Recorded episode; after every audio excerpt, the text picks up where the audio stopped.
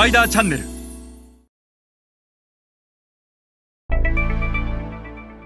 皆さんこんにちは。スパイダーの森部です、えー、今日は 3C 分析は客観的事実の可視化が大変重要であるというお話をします、えー、企業がグローバル展開をする際に、えー、3C 分析というのは大変え有効なフレームワークの一つです。しかし間違った 3C 分析をしてしまってはなかなかいい戦略というのは作れません。今日は 3C 分析は客観的事実の可視化が大変重要であるということについて一緒に学んでいきましょ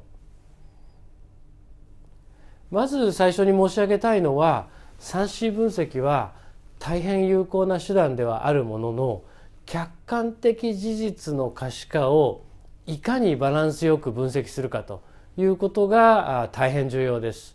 3C というのは自社、市場、競合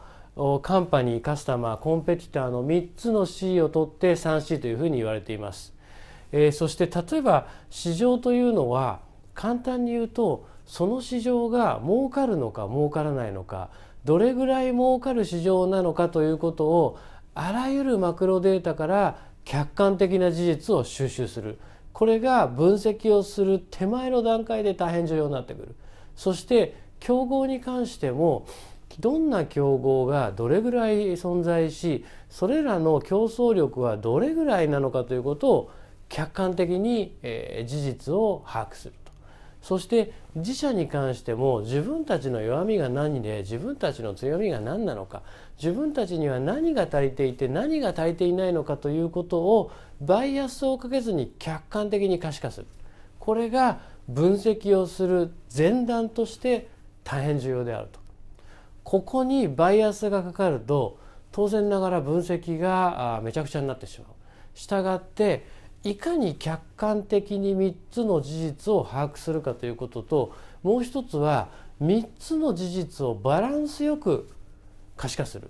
例えば市場のことはよく分かっていても競合のことを分かっていなければ分析をした結果結局は市場が大きいだから行くべきだという話になってしまう。しかし市場が大きくても自分たちにとって脅威となる競合がたくさんいればその市場に出るべきか否かというのはまた別の話になってくる。したがって自社市場競合の客観的事実を可視化しその情報をバランスよく集めてくるこれができなければいくら分析をしても正しい分析結果を得ることはできないのです。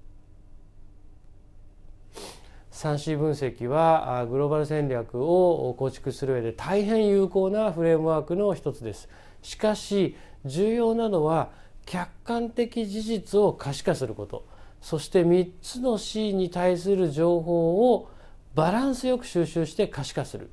えー、その大前提がなければ分析が何の意味もなくなってしまいます。